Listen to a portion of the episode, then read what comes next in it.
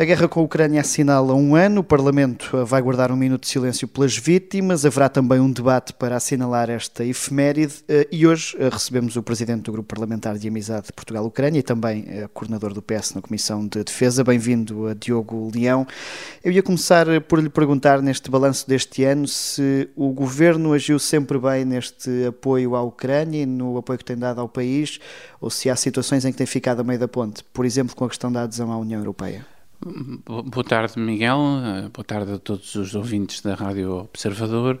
Um, em relação à pergunta que me faz, dizer-lhe que acho que o governo tem tido uma ação absolutamente irrepreensível do ponto de vista da sua política externa no que toca à, um, à Ucrânia, ao apoio prestado à Ucrânia, também no dossiê da adesão à União Europeia. Eu recordo que ainda em janeiro deste ano houve uma conversa telefónica entre o Sr. Primeiro-Ministro e o Presidente Volodymyr Zelensky, onde justamente foi abordada um, o processo de, de, candidatura da Ucrânia à União Europeia e o senhor, quer, quer uma fonte, quer outra, portanto, não é? Temos aqui as duas partes, quer a portuguesa, o gabinete do Sr. Primeiro-Ministro, quer um, uma, uma publicação nas redes sociais do senhor eh, presidente da Ucrânia vieram justamente expressar que um dos pontos abordados teria sido a disponibilidade portuguesa em poder contribuir quer no apoio político, quer no apoio técnico necessário para a candidatura e para as metas que a Ucrânia tem de cumprir nesta, neste percurso e neste processo, ehm, que não é um processo fácil, todos nós eh, sabemos. Portugal teve o, o seu processo de entrada, todos os Estados têm metas a cumprir, têm reformas Há a realizar. que são candidatos há mais anos também. Sem dúvida que sim, embora um, aqui eu acho que nós devemos olhar com alguma excepcionalidade para este caso, é? porque um, independentemente de, de, vários Estados merecerem toda a nossa, toda a nossa uh, equidade de tratamento, e isso tem que ser uma, uma regra uh, basilar, a verdade é que a Ucrânia está numa situação um, inclusivamente de guerra, de catástrofe, um, de invasão, justamente pelas suas escolhas eh, pró-europeias e pela afirmação da sua identidade pró-europeia. Isso deve ser valorizado. Eu acredito que sim, sem dúvida. Uh, neste ano uh, foi largo o consenso no apoio à Ucrânia a nível partidário, mas há um, país, um partido que tem ficado um bocadinho mais à margem, ou à margem, que é o PCP. Uh, isso até enquanto deputado e, portanto, representante da Assembleia da República, envergonhou-o de alguma forma? Olha, entristece-me. Eu, em relação a estas questões, eh, enfim, compreenderei sempre que os partidos têm diferentes formas de expressar a sua ideologia, a sua forma de ver o mundo, eh, e tem que haver aí alternativas e representatividades de visões distintas. Mas, de facto, num caso tão flagrante de violação dos direitos eh, internacionais, da soberania de um povo, aqui no nosso continente, na nossa Europa, em que uma potência eh, euroasiática como é a Rússia, com vocação imperial, porque nunca a perdeu, eh, marcha e invade um Estado soberano, é obviamente um caso de, de grande incompreensão para com a atitude que o Partido Comunista Português tem mantido desde Fica o primeiro dia. mais confortável com esta linha de Paulo Raimundo, por exemplo, ou é mais ou menos idêntico? Ou, ou, ou sinto uma aproximação à linha geral? Não sinto uma aproximação. Um, é, as palavras têm valor, naturalmente. Um, o, o, facto de, enfim, reconhecerem que existiu uma invasão uh, militar, eu creio que é um passo positivo, mas o problema é de mundividência. É? E aqui o problema é justamente um, de terem um discurso pró-paz, mas um discurso pró-paz que obriga à cedência ucraniana. E a cedência ucraniana é a derrota da Ucrânia. E é a derrota do direito internacional, é a derrota dos direitos humanos, é a derrota dos valores europeus, dos princípios que nos unem. Portanto, é impossível para mim ter algum tipo de complacência com a leitura e com a posição do Partido Comunista Português. Eh, uma das últimas uh, polémicas que o PCP pegou foi a questão da condecoração a Zelensky. Uh, concorda com a condecoração ao presidente, ou seja, não há aqui riscos, não seria mais vantajoso condecorar o povo ucraniano, os militares ou o país do que a figura Zelensky? Eu concordo totalmente com a condecoração do Sr. Presidente da Ucrânia, Volodymyr Zelensky. Um, as ordens honoríficas são uma forma de nós reconhecermos justamente um, o valor, uh, a distinção, uh, o reconhecimento uh, que determinadas personalidades merecem. E eu não tenho dúvida que o Presidente Volodymyr Zelensky, neste último ano, se afigurou no panorama internacional internacional e no panorama nacional do seu país como um grande líder, um líder de combate, um líder de guerra, um, disponível a todos os sacrifícios, disponível a todos os exemplos e uh, por uma causa que representa a liberdade. Primeiro, a liberdade do seu povo, mas também a liberdade da Europa e de um certo modo de vida, um certo modo de encararmos justamente as relações uns com os outros e a construção dos grandes objetivos europeus da paz e da prosperidade. Temos que nos recordar sempre que foi a Ucrânia que foi invadida sem qualquer tipo de provocação, sem qualquer tipo de, de, de molestação da Rússia.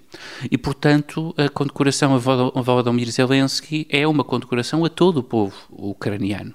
É assim que se confere também simbolismo. Basta vermos, é, um, quando é condecorado o nosso chefe do Estado, o Presidente da República, este ou outro, o chefe de Estado português, essas condecorações também são entendidas ou devem ser entendidas como distinções conferidas ao chefe de Estado, ao Presidente da República, mas também uh, ao povo português, ao Estado português no seu conjunto.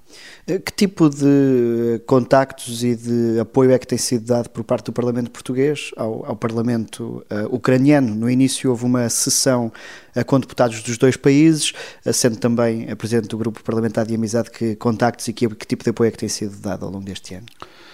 Nós temos uh, procurado uh, apoiar de diversas formas uh, e antes ainda do início da guerra.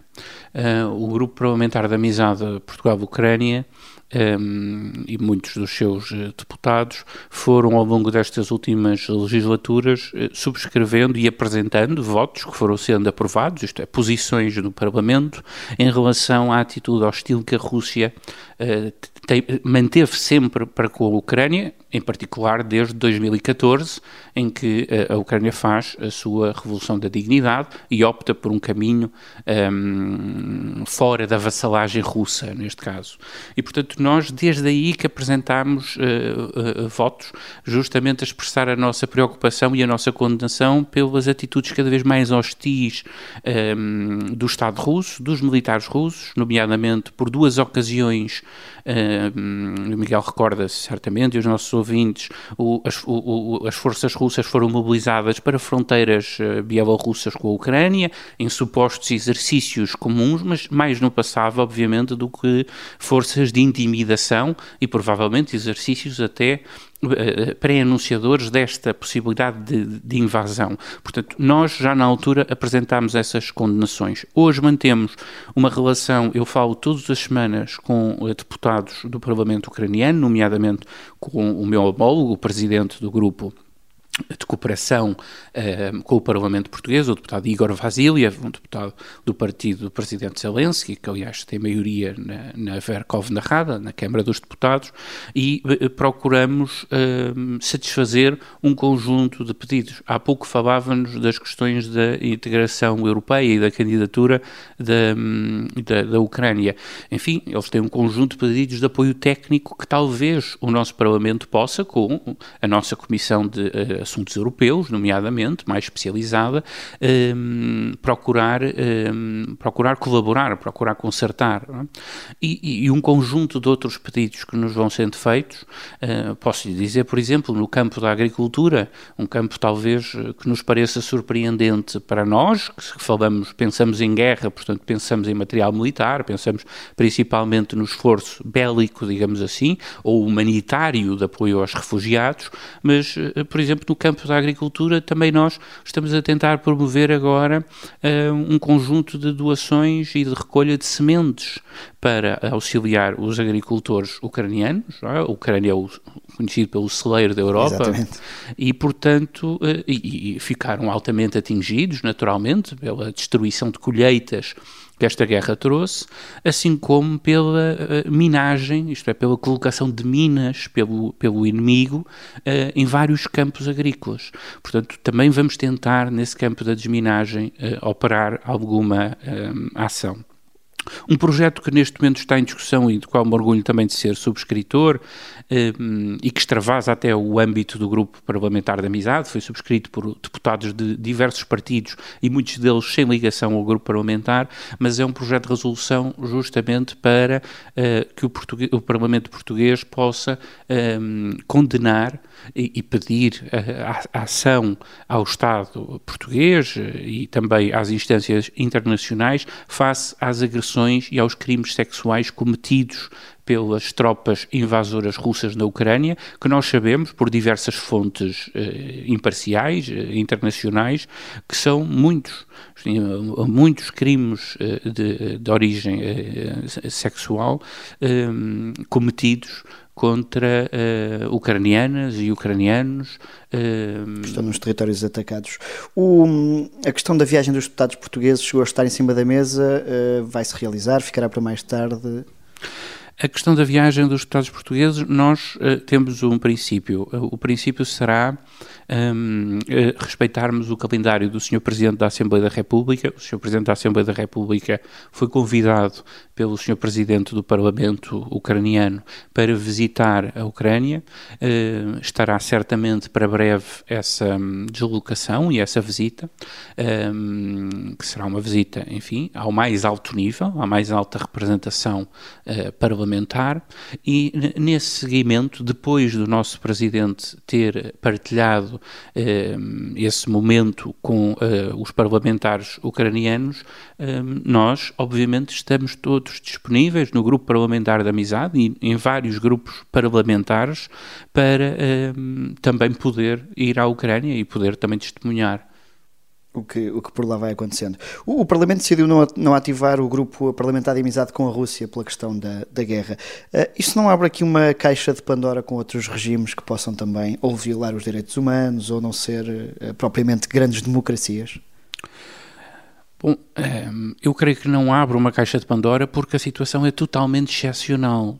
Isto é, o Parlamento não faz, normalmente não emite propriamente considerações uh, definitivas, digamos assim, porque a condução da política externa, como Miguel e os nossos ouvintes sabem, cabe ao governo, é o governo que cabe conduzir a política externa, isto é, uh, do ponto de vista de Estados uh, amigos, Estados com o qual mantemos relações diplomáticas, mesmo que não de amizade, mas enfim, de respeito de, e, de, e, de, comum interesse em vários campos da, da, da vida, da vida internacional, e portanto uh, o facto de nós termos eh, suspendido o grupo parlamentar de amizade com a Rússia é obviamente também uma iniciativa inédita e um, forte para marcar uma situação excepcional, uma invasão militar dentro das fronteiras europeias, numa atitude clara de expansionismo russo, como não existia na Europa desde o final da Segunda Grande Guerra. O, o Diogo Leão é também coordenador do PS na Comissão de Defesa. Hum, este conflito expôs algumas das dificuldades de Portugal neste setor? Por exemplo, como é que só temos três leopardos em condições de serem cedidos à Ucrânia? Enfim, toda a União Europeia, e nós sabemos, e é preciso, acho que, reconhecer, eh, nas últimas décadas, com o sucesso do seu projeto de paz, com a consolidação de uma ideia de prosperidade e de não agressão entre os povos, em que conseguimos fazer juntos Uh, um caminho uh, comum uh, que construiu esta cidadania europeia do qual todos nós nos orgulhamos, por vezes esqueceu-se um pouco do investimento em material militar, nas suas próprias reservas militares e até nas Forças Armadas no geral. Inclusivamente porque o nosso parceiro primordial, no caso português, mas não só, no caso de muitos outros Estados de, membros da União Europeia, a nível da aliança militar é a NATO, a Organização do Atlântico Norte, uh, do Tratado do Atlântico Norte, e, portanto, um, nós sempre nos refugiamos também dentro do esforço comum que pudéssemos fazer e, que temos feito, aliás, dentro dessa organização. O, portanto, as reservas de guerra de muitos Estados europeus, não se trata de Portugal, estão objetivamente abaixo daquilo que era uh, desejável.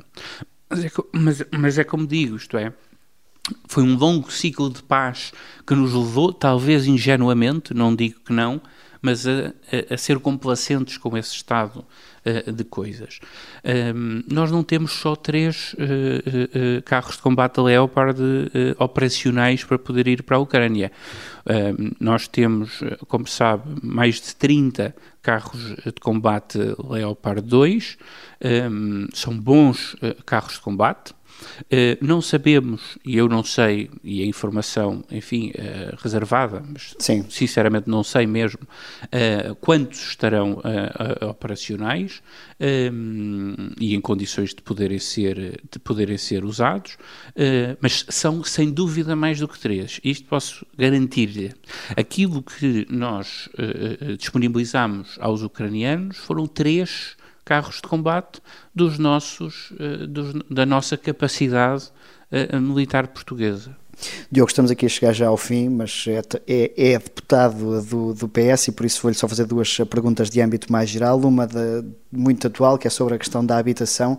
Já houve até manifestações dentro da Juventude Socialista que a proposta podia ter ido uh, mais longe, uh, e eu refiro a JS porque o Diogo foi também um alto dirigente da. Uh, a bancada vai fazer alguma coisa para melhorar essa proposta aqui no Parlamento?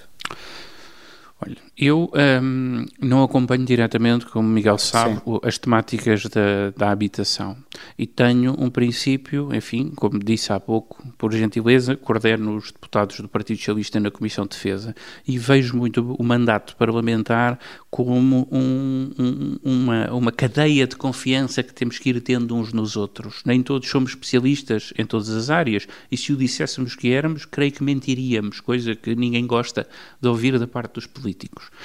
Aquilo que lhe posso dizer é que sei que o grupo parlamentar tem dado toda a prioridade à temática da habitação. E que uh, aquilo que nós discutimos nas nossas reuniões de grupo parlamentar internas é a possibilidade de melhorar este pacote de diplomas durante o mês de discussão pública e depois ainda desse mês de discussão pública, porque os diplomas vindo para o Parlamento será o Parlamento soberano a fazer as propostas de alteração que entender. Portanto, eu acredito. Mas neste caso o soberano é o PS.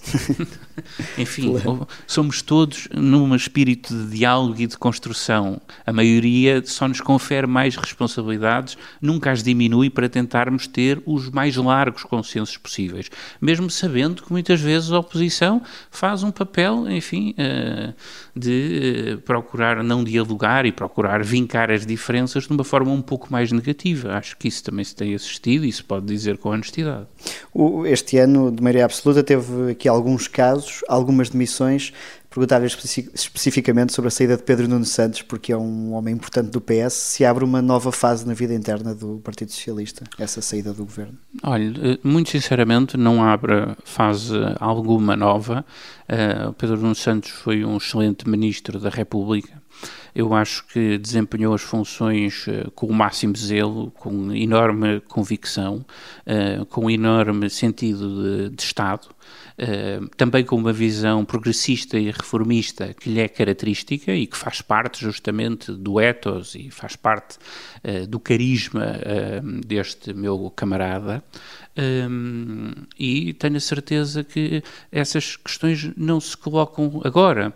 Isto é, nós temos hoje uma liderança firme e muito sólida, consubstanciada na maioria absoluta, uma maioria absoluta, como o Sr. Presidente da República disse, uh, está muito identificada com o Secretário-Geral do Partido Socialista e Primeiro-Ministro António Costa, que está totalmente apto a governar, que tem até 2026 para executar o programa que foi sufragado pelos nossos uh, concidadãos e que nos concederam essa enorme responsabilidade que é a maioria absoluta.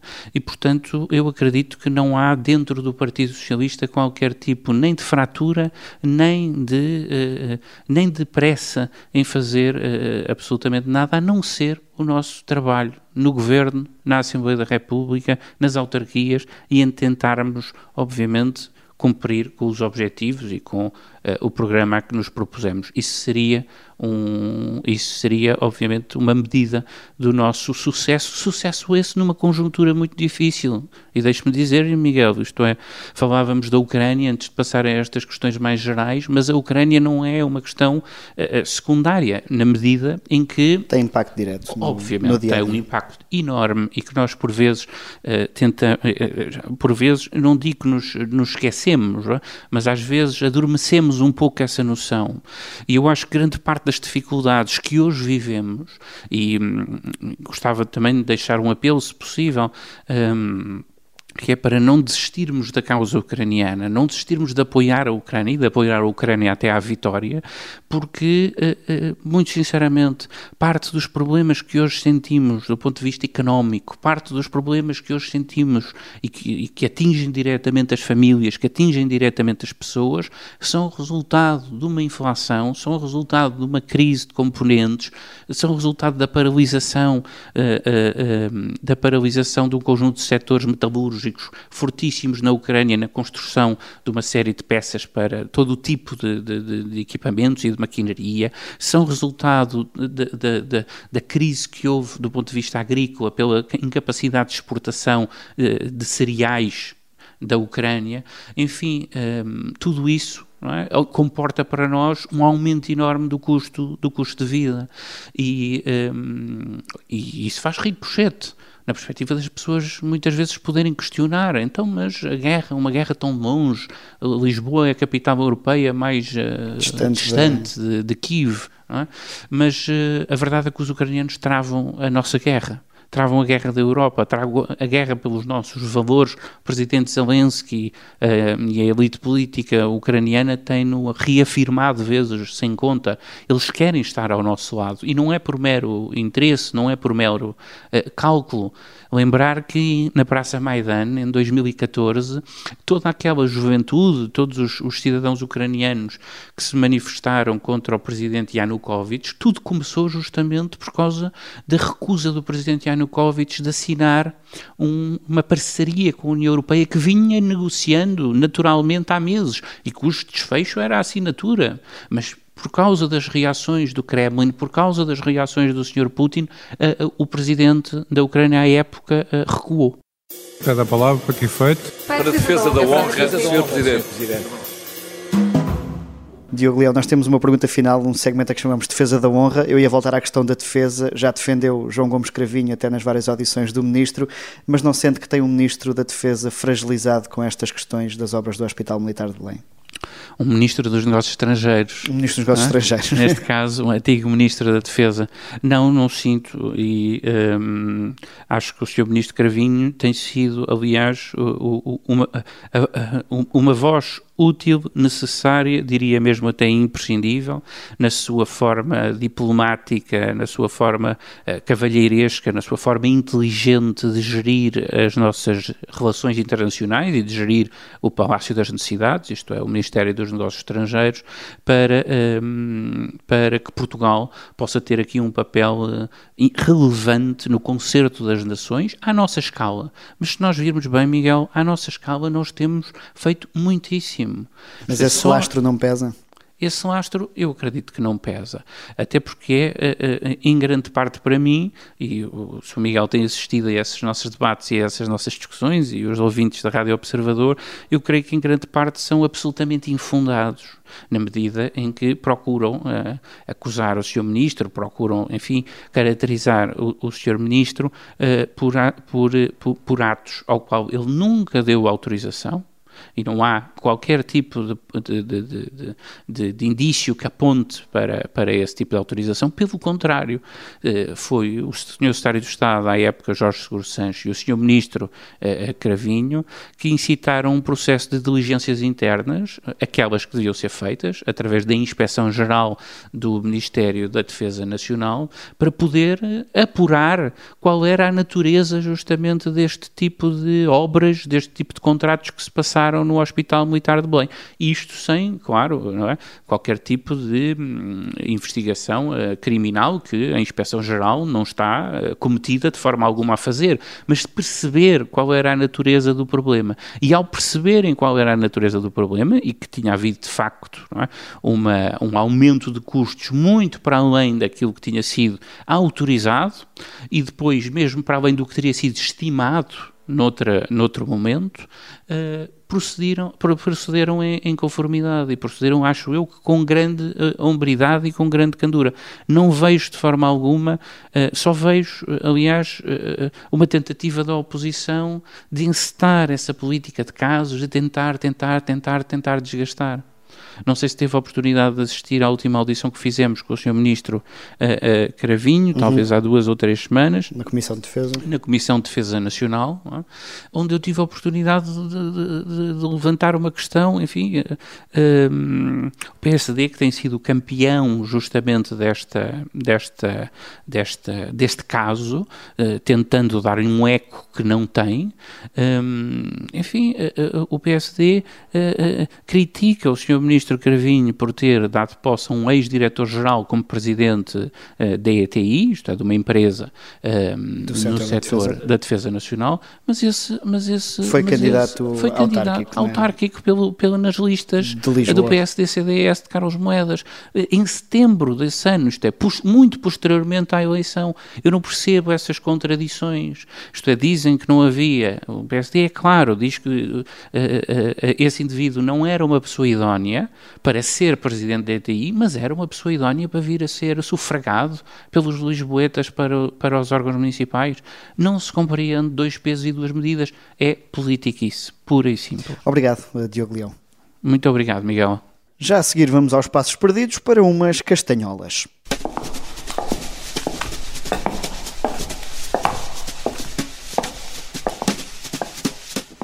Nas votações de quarta-feira sobre as propostas do PSD para a educação, entrou um ritmo espanhol a partir da própria bancada.